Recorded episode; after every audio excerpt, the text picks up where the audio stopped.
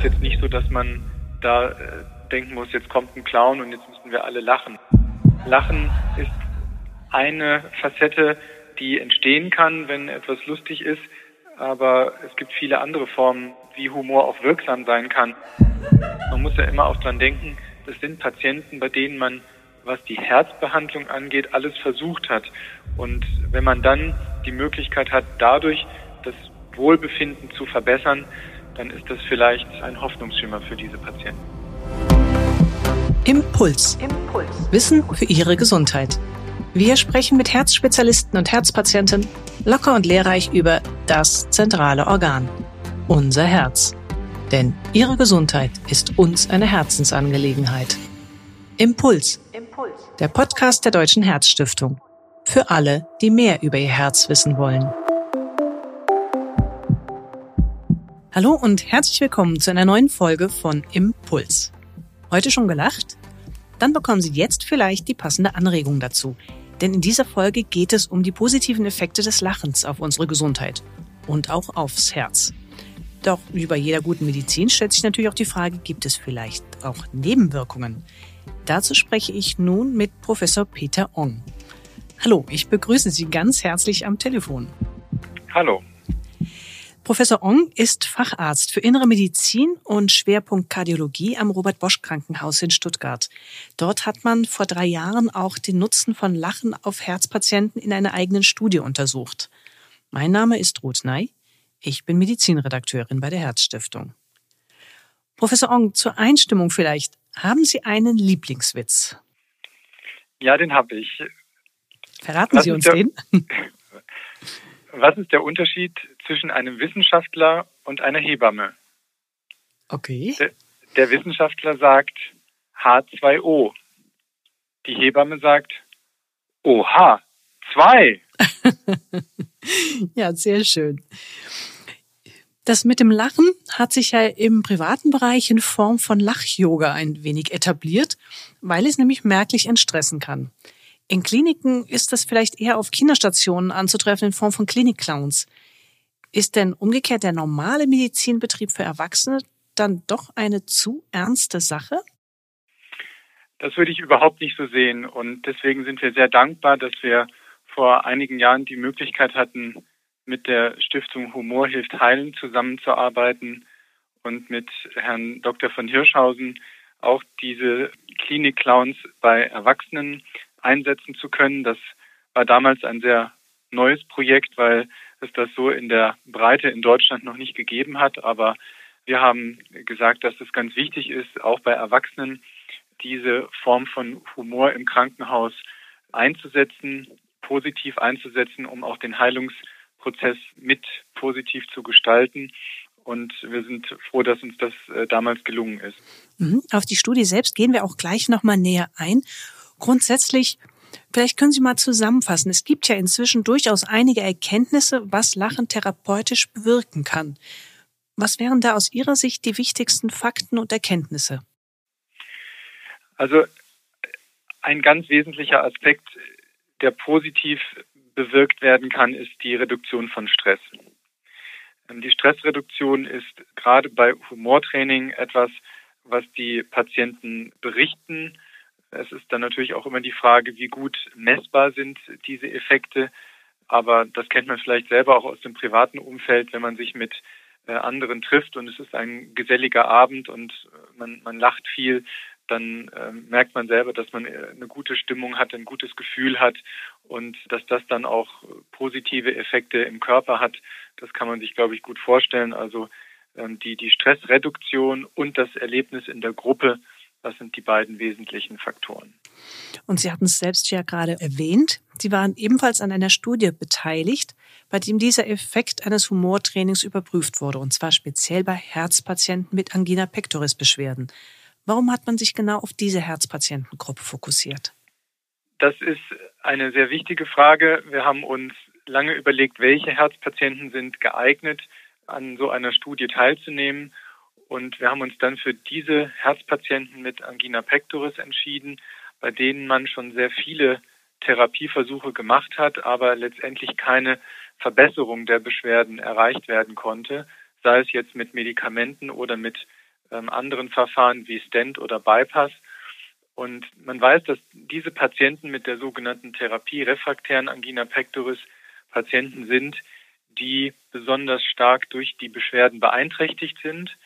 Äh, man muss sich das so vorstellen, dass diese Patienten täglich starke Brustschmerzen haben und ähm, das sowohl äh, mhm. physisch als auch psychisch sehr belastend ist und diese Patienten dementsprechend auch im Alltag eingeschränkt sind. Und da wollten wir ansetzen und schauen, ob das Humortraining diese Beschwerden verbessern kann. Mhm, gut nachvollziehbar, dass das wirklich beängstigende Symptome sind, wenn man immer wieder neue Brustschmerzen ja. empfindet.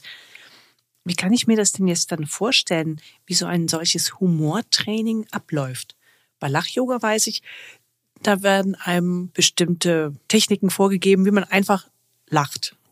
Durch Kaspereien, durch mhm. bestimmte Bewegungen verbunden. Wie ist es denn bei einem Humortraining? Wo ist da der Unterschied? Ja, beim Humortraining ist es so, dass das von einem Psychologen, der McGee heißt, äh, konzipiert worden ist und ein Training ist, was über sieben Wochen läuft, einmal pro Woche. Mhm. Und wir haben das bei uns auch eingesetzt, äh, indem wir eine Gruppe von Patienten zusammengestellt haben, die bereit waren, äh, an diesem siebenwöchigen Humortraining teilzunehmen. Und jeder Termin, jedes Treffen in der Gruppe hatte ein unterschiedliches Thema. Das fing an mit dem Thema Sinn für Humor hat jeder, ich auch. Mhm. Und ging dann über Inhalte wie zum Beispiel der Wert einer spielerischen Haltung oder Witze erzählen oder auch das Spielen mit Worten und Humor entstehen lassen. Und unser Humortrainer, der Thorsten Fuchs, der hat diese Gruppe ganz wunderbar begleitet und äh, sie auch eingeführt in diese unterschiedlichen Themen des Humortrainings, die letztendlich dann im Rahmen der Studie auch untersucht worden sind. Wir haben nämlich vor und nach diesen sieben Wochen unterschiedliche Untersuchungen bei den Patienten gemacht, um dann auch den Effekt messen zu können. Mhm, sehr spannend. Also es ist ja dann auch irgendwie hängen Humor und Lachen zusammen, aber dieses Humortraining geht über die reine Lachtechnik, das Anregen zum Lachen dann hinaus, wenn ich das richtig verstehe. Ja, das ist richtig. Also ich glaube, wir alle wissen, dass Humor ja ganz unterschiedliche Facetten haben kann und Lachen ist eine Facette, die entstehen kann, wenn etwas lustig ist.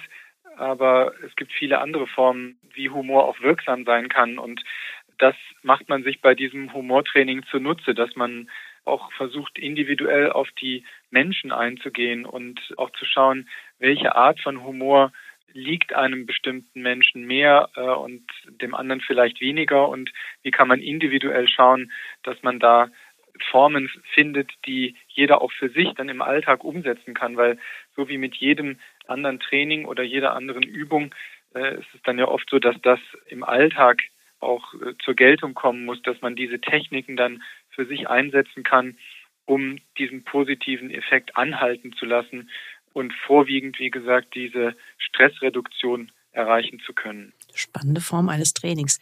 Jetzt ist natürlich spannend. Sie haben gesagt, sieben Wochen lief Ihre Studie. Was denn am Ende dabei rausgekommen ist?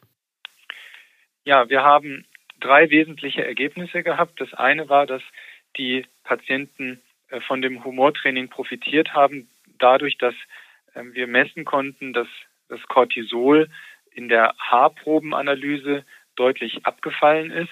Cortisol ist ja ein Stresshormon mhm. und man konnte in der Haarprobenanalyse sehen, dass nach diesen sieben Wochen Humortraining sich die Cortisolkonzentration signifikant reduziert hatte.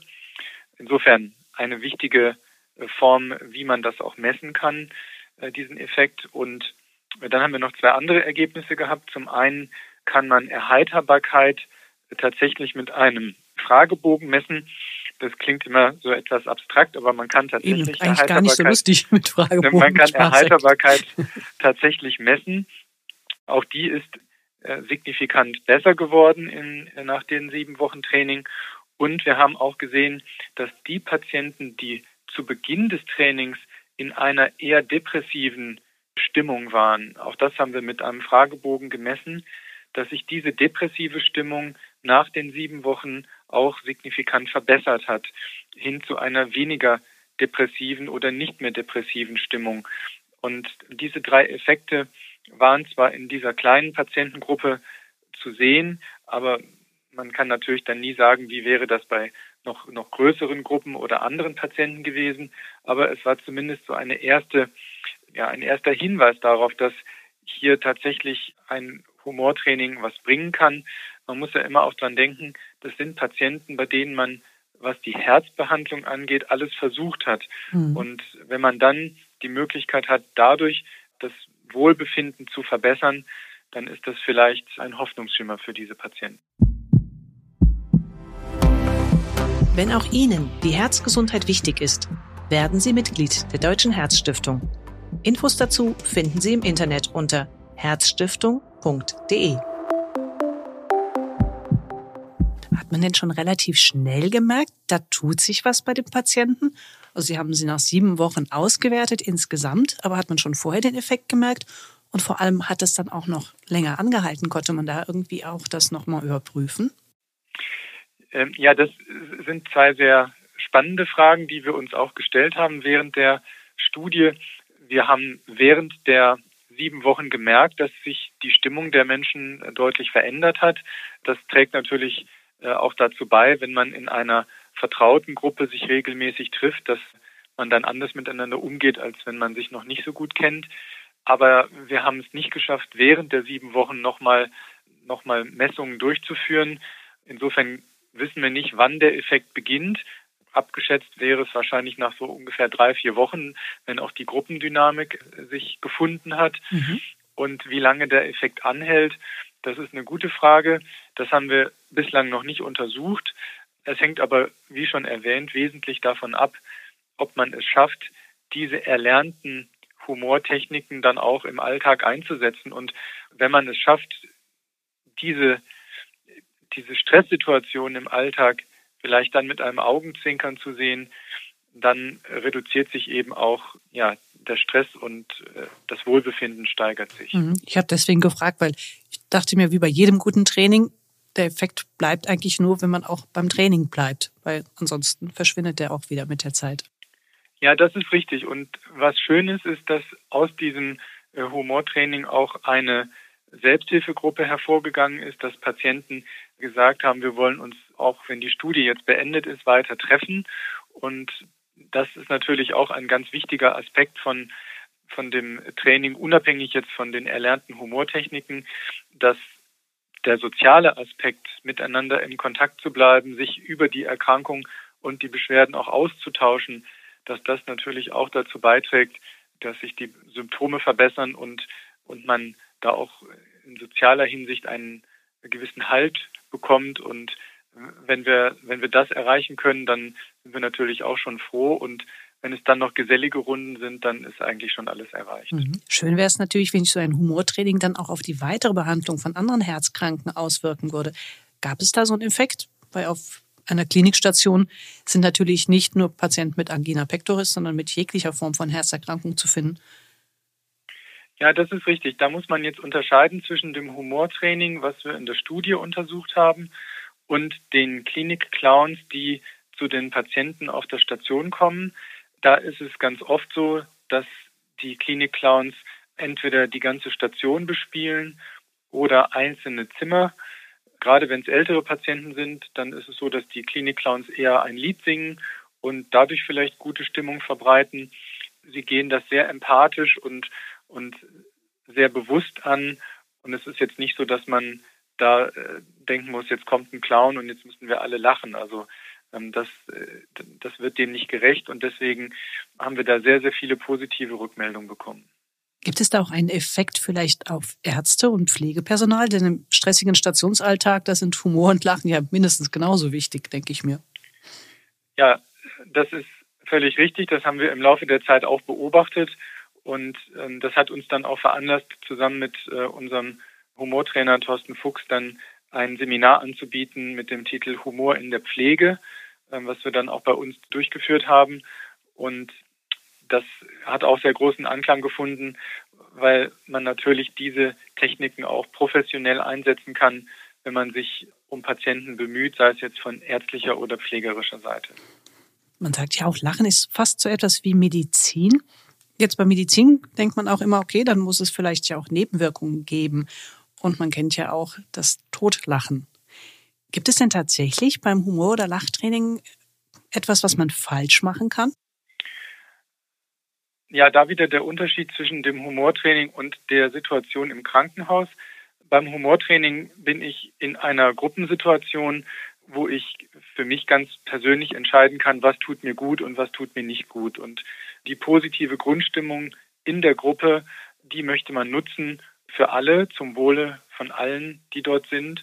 Und wenn man feststellt, die Situation entgleitet oder verändert sich und ich fühle mich nicht gut dabei, dann kann man natürlich in so einer Situation auch immer sagen, mir tut's nicht gut und ähm, ich gehe raus oder man versucht mit der Gruppe in eine andere Richtung zu gehen. Und das wäre dann eher so ähm, die psychische Seite, wo man einfach gucken muss, passt das jetzt die Situation für den genau, Patienten? Genau, genau. Gibt es auch körperlich irgendwelche Reaktionen, wo man sagt, also durch Verspannen oder Verkrampfen, dass es für einen Herzpatienten oder wenn der Puls zu schnell auf einmal schlägt, vielleicht in ja. dem Augenblick für den Herzpatienten gar nicht so gut wäre?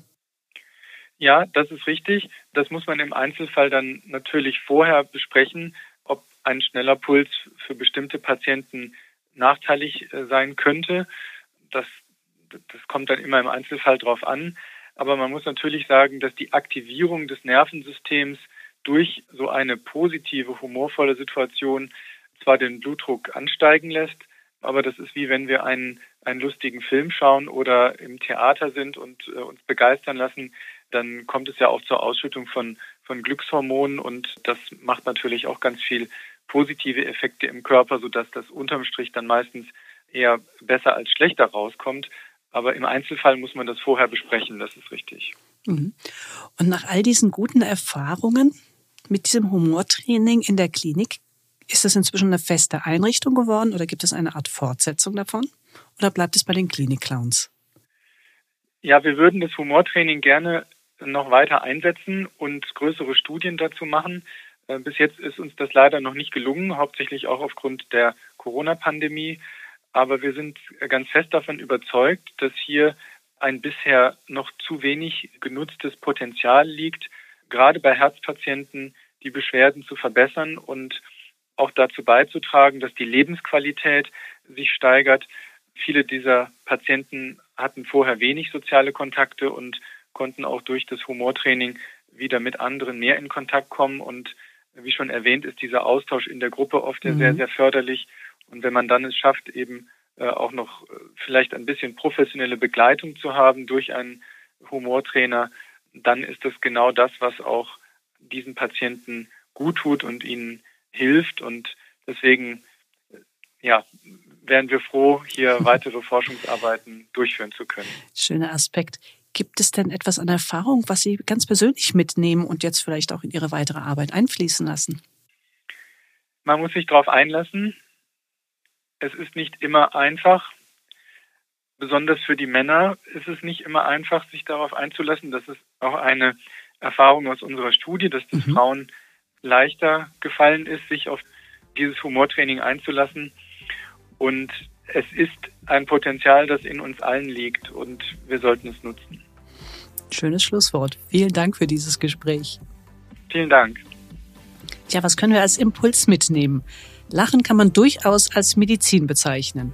Einfach anzuwenden, kostengünstig und mit wenig Nebenwirkungen. So weiten sich beim Lachen unsere Blutgefäße und versorgen unter anderem das Herz auch mit mehr Sauerstoff. Daher der Tipp, lachen Sie öfter mal herzhaft, dann tun Sie Ihrer Herzgesundheit in jedem Fall etwas Gutes.